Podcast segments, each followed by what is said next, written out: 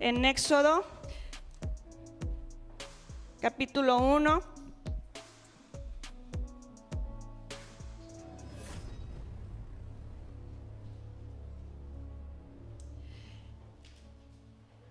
Éxodo capítulo 1 dice,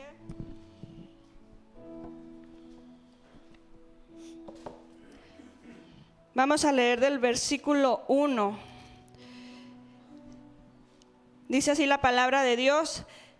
Estos son los nombres de los hijos de Israel que entraron en Egipto con Jacob. Cada uno entró con su familia. Rubén, Simeón, Leví, Judá, Isaacar, Zabulón, Benjamín, Dan, Neftalí, Gad y Aser. Estas son las doce tribus de Israel, ¿verdad? Y luego dice, todas estas personas que le nacieron a Jacob fueron setenta y José estaba en Egipto. Y murió José y todos sus hermanos y toda aquella que dice hermano, aquella generación murieron. Y luego dice el 7, y los hijos de Israel fructificaron y se multiplicaron y fueron aumentados y fortalecidos en extremo y se llenó de ellos la tierra. Entre tanto se levantó sobre Egipto un nuevo rey que no conocía a José y dijo a su pueblo, He aquí que el pueblo de los hijos de Israel es mayor y más fuerte que nosotros. Ahora pues, seamos sabios para con él, para que no se multiplique y acontezca que viniendo guerra, él también se una a nuestros enemigos y pelee contra nosotros y se vaya de la tierra. Entonces pusieron sobre ellos comisiones, comisarios de tributos que los molestasen con sus cargas. Y edificaron para Faraón las ciudades del almacenaje Pitón y Rameses. Pero cuando más los oprimían, tanto más que dice, hermano, se multiplicaban y crecían, de manera que los egipcios temían a los hijos de Israel. Y los egipcios hicieron servir a los hijos de Israel con dureza y amargaron su vida con dura servidumbre, en hacer barro y ladrillo y en toda labor del campo y en todo su servicio al cual los obligaban con rigor. Y habló el rey de Egipto a las parteras, ponga atención en esto hermano, porque dice, y las hebreas, a las parteras de las hebreas, una de las cuales se llamaba Cifra y otra Fua, y les dijo, cuando asistáis a las hebreas en sus partos y veas que el sexo es, si es, masculino, él, él, estaba refiriendo, dice, matadlo, y si es hija, entonces viva. Pero las parteras, dice, temieron a Dios y no lo hicieron como les mandó el rey de Egipto, sino que preservaron la vida de los niños. Y el rey de Egipto hizo llamar a las parteras y les dijo, porque habéis hecho esto, que habéis preservado la vida de los niños. Y ellas dijeron, las parteras, porque las mujeres hebreas el faraón les preguntó y ellas dijeron, porque las mujeres, mujeres hebreas no son como las egipcias, pues son robustas y dan luz antes de que la partera venga a ellas. Y Dios hizo bien a las parteras y el pueblo se multiplicó y se fortaleció en gran manera. Y, y por haber las parteras temido a Dios, Él prosperó sus familias. Entonces Faraón mandó a todo su pueblo diciendo, echad al río a todo hijo que nazca y a toda hija, preservad, preservad la vida. Señor, te damos gracias por este día, Señor, por tu bendición que nos permites, mi Dios, estar en tu casa para adorarte, mi Dios, y para bendecirte. Habla Espíritu Santo a nuestra vida, habla Señor a nuestro corazón. Que lo que tú tienes hoy preparado, este mensaje, Señor, no sea solamente que se quede en estas cuatro paredes, sino que entendamos el propósito, Señor, cuando tú hablas a tu pueblo, mi Dios, en el nombre de Jesús. Amén. Puede tomar su lugar, hermano y dirá, ¿por qué leímos tanto, verdad? Si yo normalmente le pongo a leer nomás dos, tres versículos para que no permanezca mucho de pie. Pues hoy quiero eh, adentrarnos un poquito a la historia de, de la vida de Moisés y del pueblo de Israel.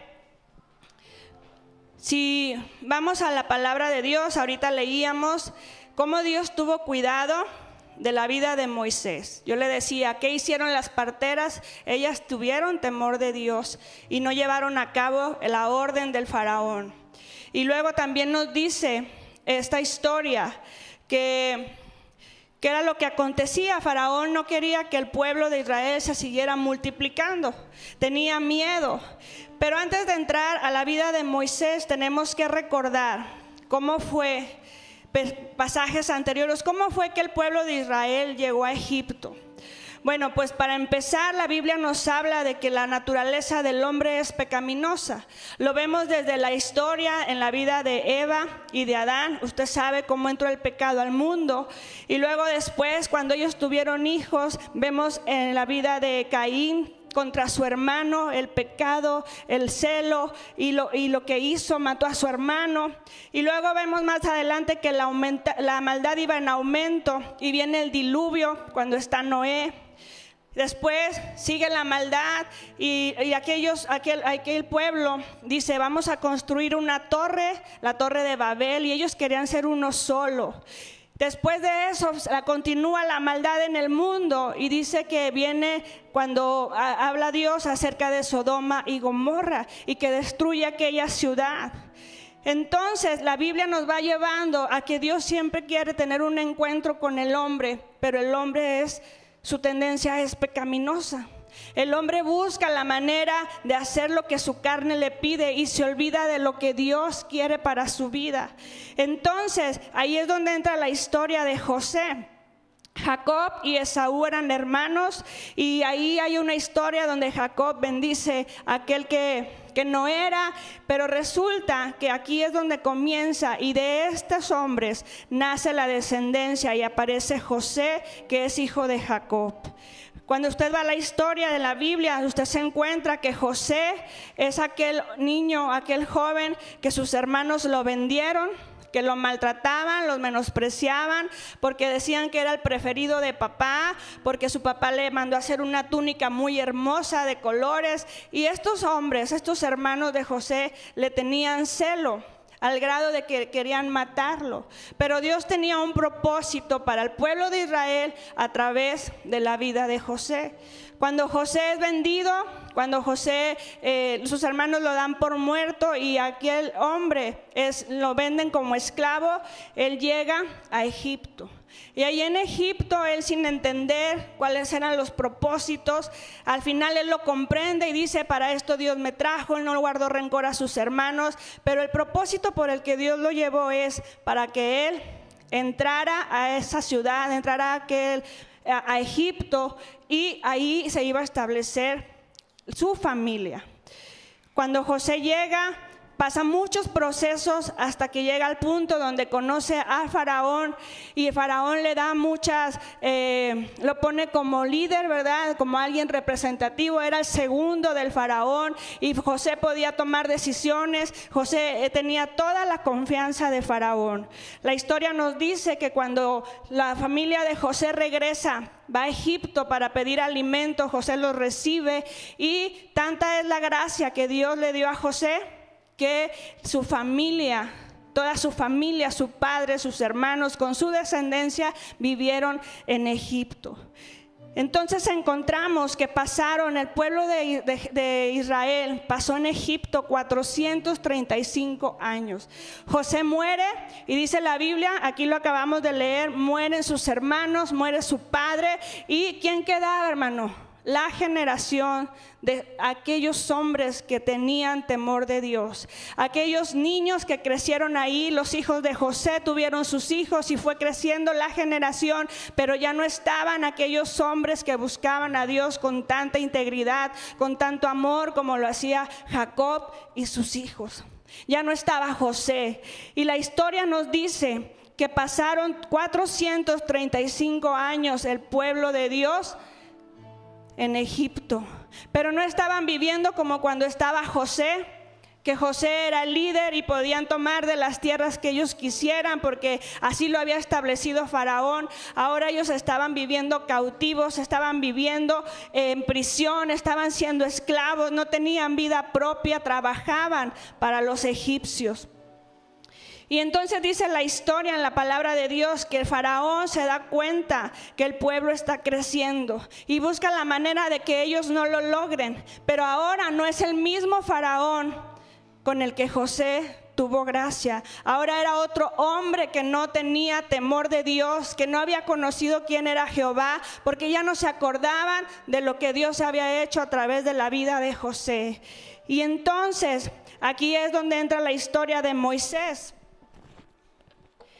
Y dice la Biblia que aquellas mujeres temieron a Dios y preservaron la vida de Moisés sin saberlo. Cuando el faraón les dice, quiero que maten a todos los que sean hombres, aquellos que sean niños, ustedes los van a matar, ellos dijeron, no, no podemos hacerlo. Y cuando el faraón se da cuenta, dice, es que antes de que nosotros lleguemos, ellas dan a luz sola, no podemos ayudarlas. Entonces el faraón busca la manera de que ellos no lo puedan hacer, les sobrecarga el trabajo a tal grado de que dice que lleguen cansados, que no tengan tiempo de nada que doblen el esfuerzo, los, los trata como si fueran flojos.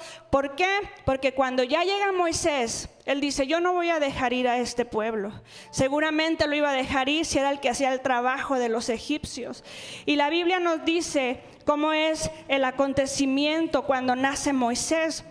Dice la Biblia que eh, los padres de Moisés lo obtienen por unos meses nada más, por tres meses, y luego lo, ponen en el río y se queda por ahí una jovencita viendo a ver qué es lo que va a pasar. Lo toma la hija del faraón y le dice a aquella niña muy sabia, ¿verdad? Por parte de Dios, le dice, si quieres te busco una mujer hebrea que lo pueda educar.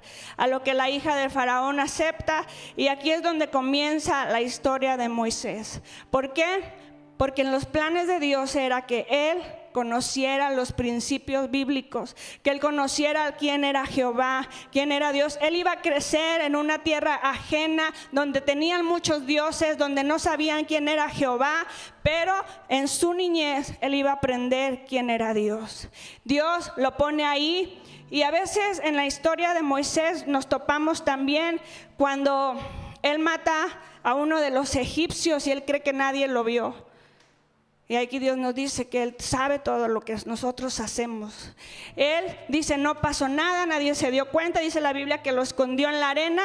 Y cuando Él quiso ponerse como autoridad delante de dos que estaban, dos egipcios que estaban peleando, le dicen, ¿y tú quién eres? ¿Tú cómo te crees juez para venirnos a decir, vas a, para, tú, ¿te acuerdas lo que hiciste con el egipcio? Y entonces Moisés sale de aquel lugar, de aquella tierra porque esto había llegado a los oídos de Faraón. Moisés, lo vemos que aprendió lo que era, quién era Dios, lo había aprendido de niño. Y luego cuando Dios le hace un llamado, dice la Biblia que pues él sale a aquel lugar, encuentra a su esposa, se va a vivir con su suegro y él estaba apacentando a las ovejas cuando de repente ve allá una zarza ardiendo y dice, eh, ¿qué, es aquello? Se acerca y cuando está ahí le dice Dios, eh, quítate tu calzado porque él, y entonces Moisés entiende que es Dios que está ahí en la zarza, que es la presencia de Dios. Recordemos que él aprendió de niño, él no desconocía quién era Dios y, y cuando escuchó su voz sabía que era Jehová. Y entonces ahí Dios le da un llamado y Dios le dice, quiero que vayas a Egipto, quiero, he escuchado el clamor de mi pueblo y quiero que salgan de ahí y quiero que seas tú quien vaya y hable delante de Faraón. ¿Y qué fue lo que pasó con Moisés, hermano? Moisés puso muchos, pero muchos peros, ¿verdad? Muchas, es que yo no puedo, Señor, es que yo no sé hablar, es que yo qué le voy a decir a Faraón. Y luego el Señor le dice, bueno, pues va a ir Aarón contigo, yo te voy a decir lo que le digas, un intermediario para que él pudiera ser usado. ¿A usted le gustaría tener un intermediario, hermano? Yo creo que no, ¿verdad? Si queremos que Dios nos use, que nos use a nosotros. Y, y, y me sorprende mucho que Moisés no se dio cuenta que era Jehová de los ejércitos y lo que le estaba diciendo, yo voy a rescatar a mi pueblo. Y que él le dice, es que yo soy tardo para hablar y le pudo haber dicho, en lugar de decirle, es que yo no puedo, él le hubiera dicho, pues ayúdame. Y Dios era poderoso, sigue siendo poderoso y pudo haber hecho algo con Moisés. Pero él lo único que dijo es que yo no puedo, yo no sé. ¿Qué voy a decirle a Faraón? Y luego Dios le da unas instrucciones para que vea su poder y le dice, ¿qué tienes en tu mano? Pues tengo una vara, lánzala al piso y se va a hacer una culebra. Y lo hace, tómala de nuevo y se vuelve a hacer una vara. Y aún así Moisés dudó de lo que Dios podía hacer con él. Y luego le dice, ahora mete tu mano en tu, en tu pecho y sácala y que aparece. Y estaba su mano llena de lepra. Y luego le dice, guárdala otra vez. Y su mano fue sana, fue limpia. Y aún así se atrevió a decir, es que yo no puedo. Es que yo no, yo no sé qué decir. Al grado que dice la palabra de Dios que, que, que Jehová se molestó. Y le dijo, bueno, te voy a poner a alguien que vaya contigo. Alguien que hable lo que yo te voy a decir, esa persona lo va a hacer. Y ve en busca de tu hermano Aarón. La Biblia nos dice que así es como Dios le da las instrucciones a Moisés y se van al, a, a, Egipto a decirle a Faraón lo que Dios quería hacer con su pueblo. Le dijeron, quiero que deje salir a mi pueblo porque quiero que me rindan adoración, quiero que vayan al desierto y que me adoren. Y el, y el faraón que dijo, no, no puedo hacerlo. Al contrario, van a trabajar más fuerte, van a trabajar más duro, van a hacer, eh, si ellos se les daba eh, las cosas en las manos, ahora no, ellos van a buscar las cosas para poder hacer el ladrillo. Y aquí vemos que muchas veces, hermano, nosotros Dios nos ha dado las cosas para servirle y muchas veces no creemos lo que Dios puede hacer con nosotros. Yo quiero que ponga mucha atención en la vida de Moisés porque Moisés conocía quién era Jehová y a veces eso nos lleva a nosotros que pensamos que conocer a Dios es servirle. Conocer a Dios es saber que hay un Dios que nos ama y que hay un Dios en la Biblia del que eh, muchas personas hablan, de que hay un Dios que hace milagros, que es un Dios poderoso. Yo sé quién es Dios. Y nuestro tema de hoy se llama conocer a Dios no es lo mismo que servirle. Conocer a Dios no es lo mismo que servirle, hermano. Podemos estar aquí al frente, pero si yo no conozco a Dios, si yo no he tenido ese encuentro, ¿cómo voy a decir que conozco a Dios? Moisés vio la gloria de Dios, vio la zarza ardiendo, fue yo que estaba ahí el Señor, estaba Dios, estaba la voz de Dios hablándole directamente a Moisés y cuando bajó de aquella montaña, de aquel monte, dudó de lo que Jehová podía hacer con él.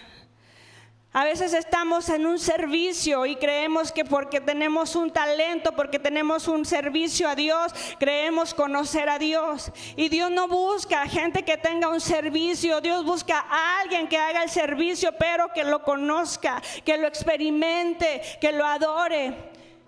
Hace unos días y ayer estábamos ministrando a los músicos, a, los, a, aquellas personas que están en medio del todo que se mueve aquí, los instrumentos multimedia. Y el pastor decía, Dios busca que seamos nosotros, usted hermano, yo en lo personal adorando a Dios.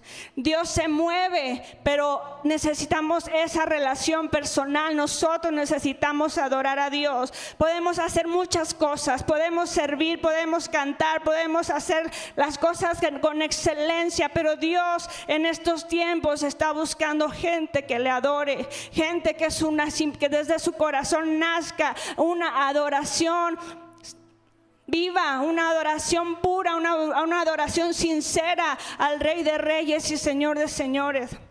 En estos tiempos, hermanos, es triste ver que está sucediendo casi lo que sucedía con los hijos de Jacob, con su descendencia. Nuestros jóvenes no conocen a Dios, nuestros niños no conocen a Dios. ¿Por qué, hermano? Porque la generación que hoy estamos desconocemos muchas cosas. La generación que hoy estamos no está comprometida con Dios. La generación de hoy, hermano, descuida su tiempo con Dios, descuida su relación con Dios. ¿Qué nos espera a nuestros hijos? ¿Qué les espera a nuestras generaciones? Cuando, cuando Jacob muere, cuando José muere, cuando sus hijos mueren. Había una generación en Egipto, pero que desconocía. Muchos de ellos habían crecido ahí en medio de la esclavitud y ahí no se, muchos a lo mejor todavía guardaban los mandamientos, pero no se alababa a Dios con libertad. Dios quería sacarlos y quería que le ofrecieran alabanza en el desierto. Dios quería hacer algo nuevo con ellos. Y esos niños que habían estado ahí ya sin su padre, sin Jacob, su abuelo, ¿qué era lo que estaban aprendiendo? La idolatría que había en Egipto. Cuando Dios los saca de Egipto, Dios no solamente quiere sacar al pueblo de Egipto, quiere que Egipto salga de su corazón y de su mente. Quiere que las imágenes, los, dioses falsos que ellos tenían, dejen de, de tenerlos en su cabeza porque Él es el único Dios y Él quería toda la adoración para Él. Estamos viviendo tiempos donde si usted y yo si ustedes jóvenes que aún escuchan con libertad la palabra de Dios, no atesoran lo que Dios nos ha puesto en nuestras manos, sino atesoramos su palabra y la, la libertad que tenemos de adorar, lo que espera la siguiente generación. ¿Qué espera la siguiente generación? En Egipto había un Moisés que Dios le había permitido llegar ahí, que había permitido crecer en las enseñanzas. Sabía lo que pasaba en Egipto, pero también sabía lo que la palabra de Dios decía. Cuando usted y yo no estemos, ¿quién le va a enseñar a nuestros hijos? Si no se los dejamos nosotros. Como siempre lo decimos, la mejor herencia que podemos dejarles es que ellos conozcan a Dios. Yo sé que hoy hay muchas distracciones, la tecnología, Hermano, busquemos tiempos familiares de adoración a nuestro Dios. Busquemos tiempos donde nuestras bancas no estén solas, sino que traigamos a nuestra familia a buscar a Dios mientras, mientras pueda ser hallado. El pueblo de Israel estaba cautivo el pueblo de Israel estuvo ahí 430, 435 años ahí viviendo en aflicción. Pero llega Dios y le dice a Faraón, deja ir a mi pueblo. Usted sabe, la Biblia dice que el corazón del faraón fue endurecido y que ellos no iban a salir de inmediato. Moisés lo sabía, Dios se lo había dicho. Vienen las plagas, una plaga tras otra y aún así Faraón seguía con su corazón endurecido. Y yo me atrevo a decir que no es que Dios no hubiera querido sacar a su pueblo de inmediato. Yo más bien creo que el trato de Dios era con su pueblo, para que ellos vieran lo que Dios estaba haciendo. Estaba endureciendo el corazón de Faraón, pero era para que aquellas generaciones vieran el poder de Dios, cómo Dios los libertaba, cómo Dios los, los, sacaba de aquellas plagas. No tocaban su morada cuando vino eh, la muerte de los primogénitos, ninguno de los del pueblo de Dios murieron. Era para que ellos vieran la gloria de Dios y su poder antes de salir de aquel lugar. Y luego la palabra de Dios también nos dice, vemos que Moisés fue enseñado, aprendió quién era Dios. Dios le puso un llamado y aún así dudó, pero fue. Y luego también el pueblo pudo ver en Moisés a un líder.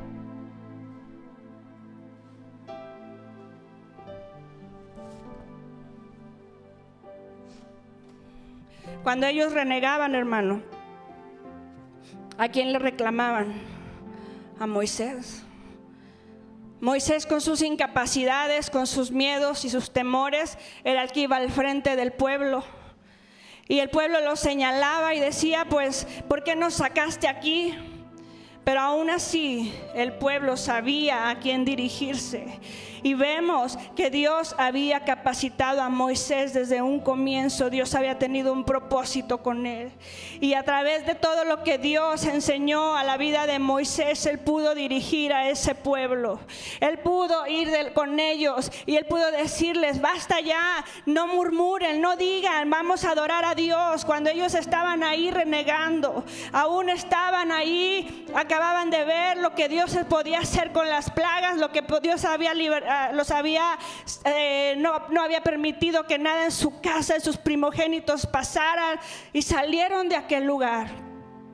Y luego dice la Biblia que ellos fueron, salieron de Egipto y quiero que me acompañe a Éxodo capítulo 12.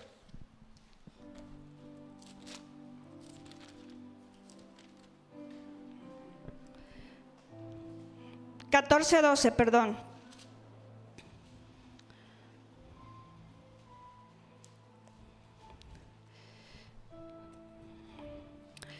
Dice, ¿No es esto lo que te hablamos en Egipto diciendo, déjanos servir a los egipcios, porque mejor nos fuera servir a los egipcios que morir nosotros en el desierto?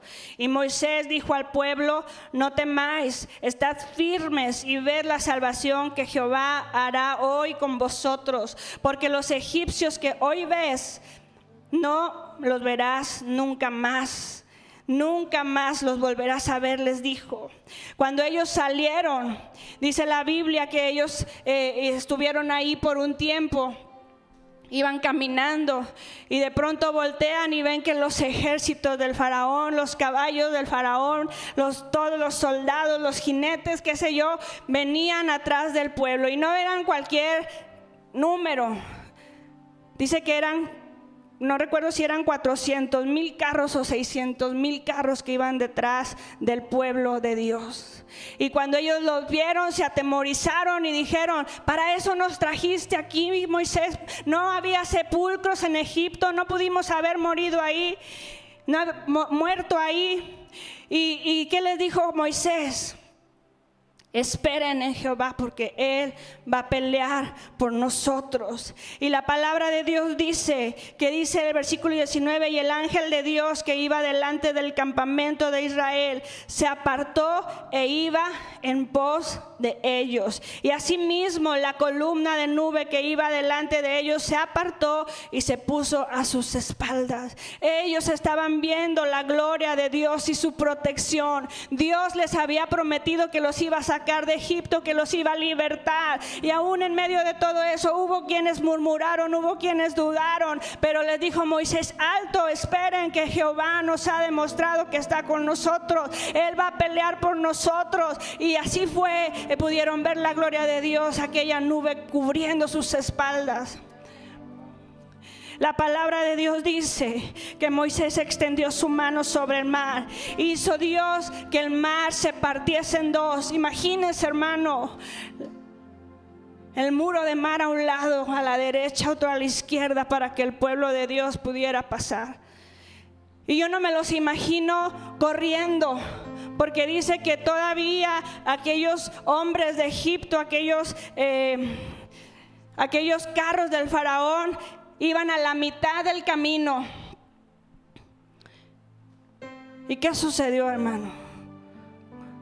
Cuando iban a la mitad del camino y el último israelita cruzó a la otra orilla en seco, Dios dio la orden de que aquellos, aquellas columnas del mar volvieran a su lugar y aquellos hombres fueron muertos. Faraón fue muerto y el pueblo de Dios pudo ver la gloria. El pueblo de Dios pudo pasar al otro lado y pudo ver la promesa de Dios cumplida que Dios había rescatado a su pueblo, a su pueblo amado, a su pueblo Israel. Estaban del otro lado, hermano estaban del otro lado. Yo no sé si a ustedes eso le emociona, pero a mí me sorprende cómo Dios, un Dios de amor y de misericordia, pudo hacer eso, de esa maravilla, de esa magnitud. Y aún así el pueblo de Dios más adelante vuelve otra vez a renegar.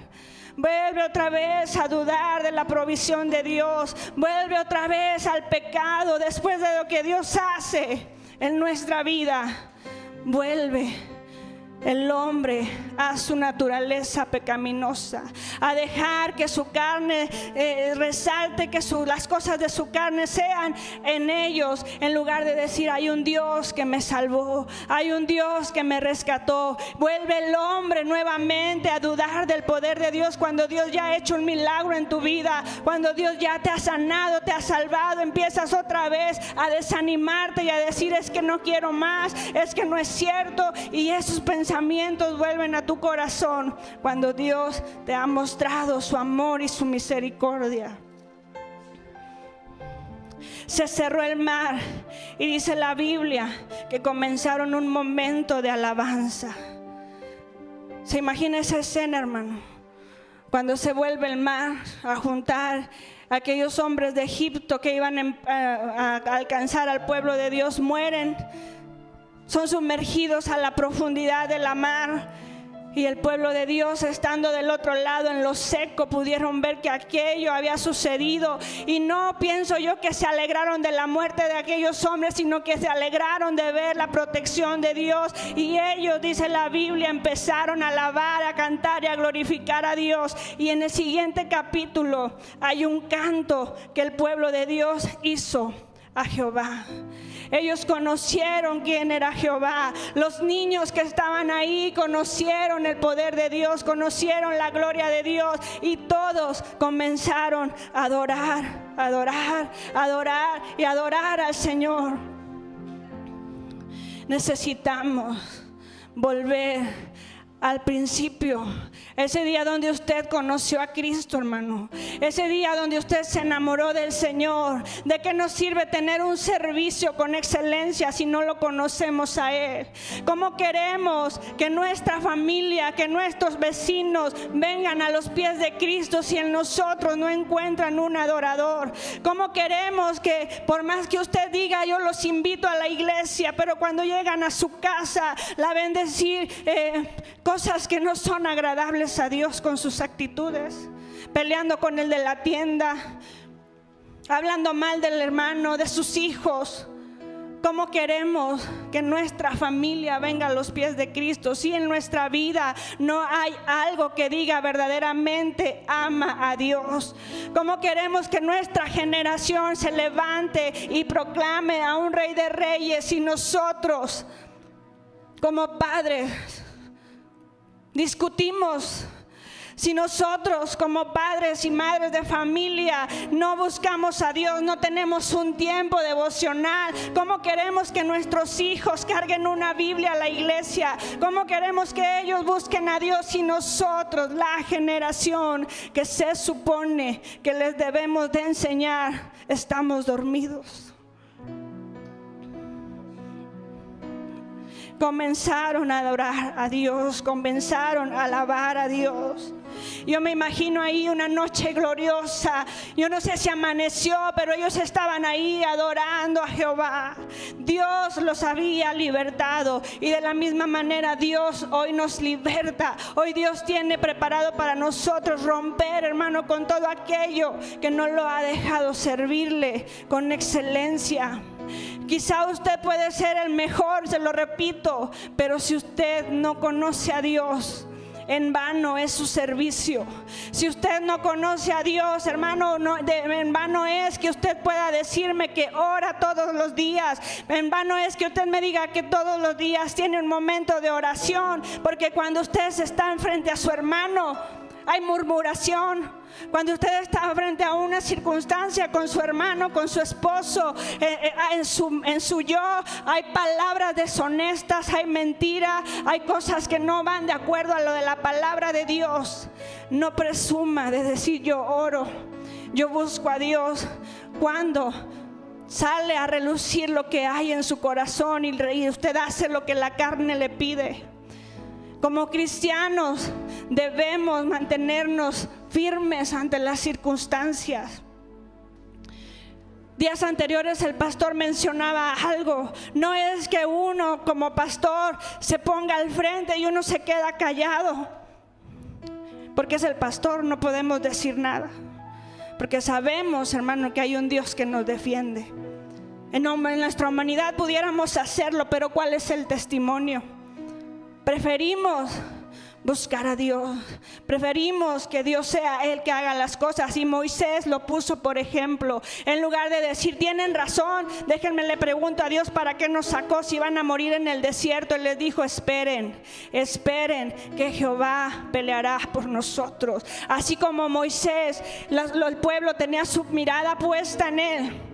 Déjenme le doy, no sé si es buena noticia o mala para usted Pero cuando alguien sabe que usted viene a la iglesia, sus ojos están puestos en usted. Sus ojos están puestos en usted. Para algunos ha sido difícil. Ay, ahí va el cristiano. Ay, ahí va el, que va y carga la Biblia. Nos ha costado, hermano. A muchos nos ha costado seguir a Cristo. Pero mire lo que dice la Biblia. Mateo 16, 24. Jesús dijo a sus discípulos, si alguien quiere ser mi discípulo, tiene que negarse a sí mismo, tomar su cruz y seguirme. ¿Está dispuesto, hermano, a seguir a Cristo?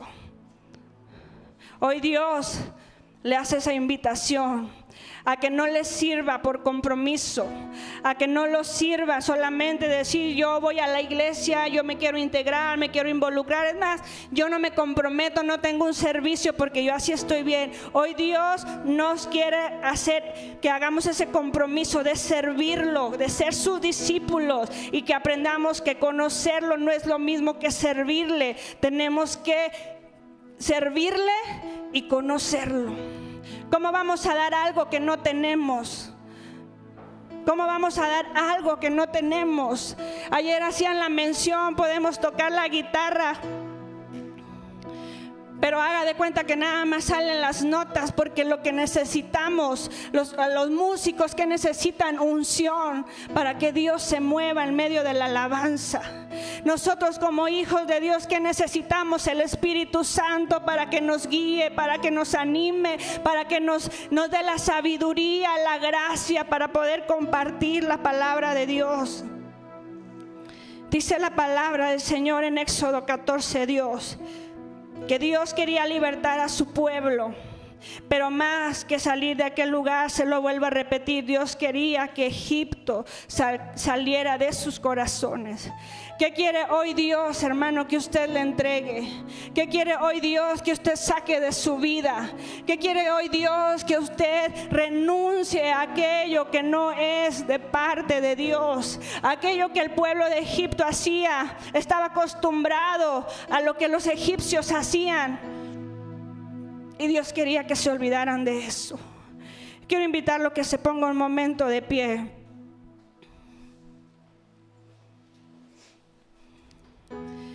¿Qué le está pidiendo el Señor en esta mañana que usted le entregue? Usted tiene un servicio a Dios en la iglesia. Pregúntese, cierre sus ojos un momento y pregúntese, ¿en verdad te conozco Dios? ¿O me he dejado llevar por lo que yo creo que tú me has puesto a servir, lo he hecho bien, lo he hecho a medias, lo he hecho con muchas ganas, con todo mi corazón. Gracias Señor porque me has puesto algo. Pero mi pregunta es, ¿cuánto tiempo paso, Señor, delante de tu presencia? ¿Cuánto tiempo, Señor, paso en oración? Y cuando salgo de esa habitación, de esa oración, de esa intimidad, y se enfrenta a una circunstancia, Señor, en mi día a diario, verdaderamente reflejo que te conozco.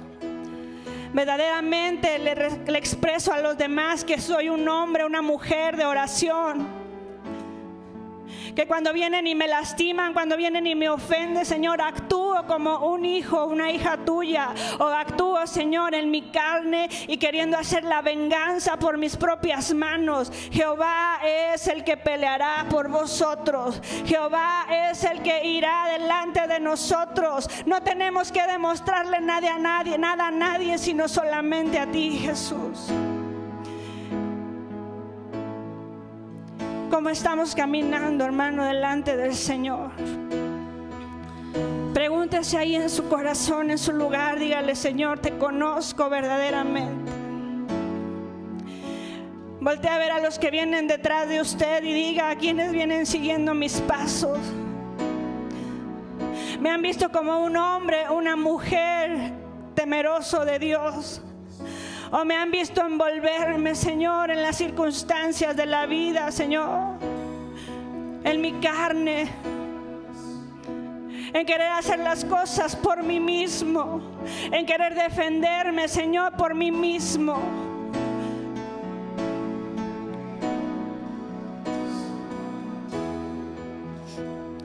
A los jóvenes que están aquí, yo quiero decirles algo.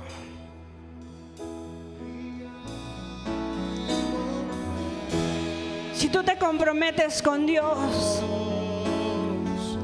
detrás de ti viene una generación y tú puedes hacer mucho. O vas a preferir que tu generación se quede sin conocer a Cristo.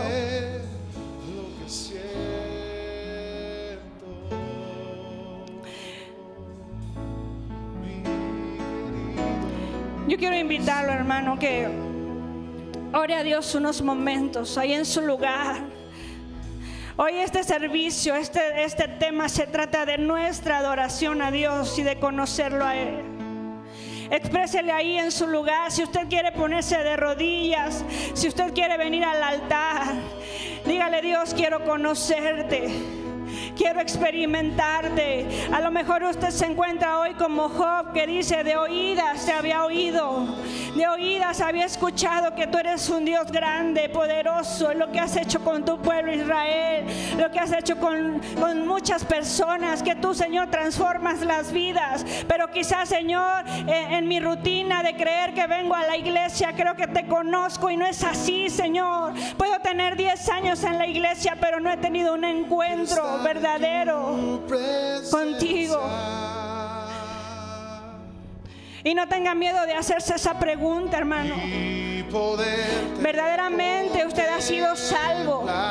Verdaderamente usted ha sido transformado.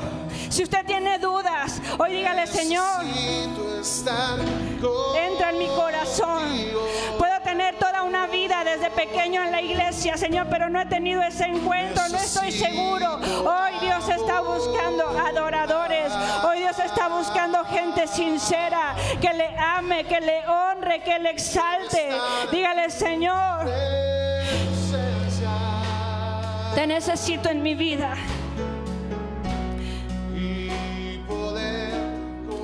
Saca de mí, Señor, todo aquello que no te honra. Saca de mi corazón, Señor, lo que yo he querido hacer por mis propias fuerzas.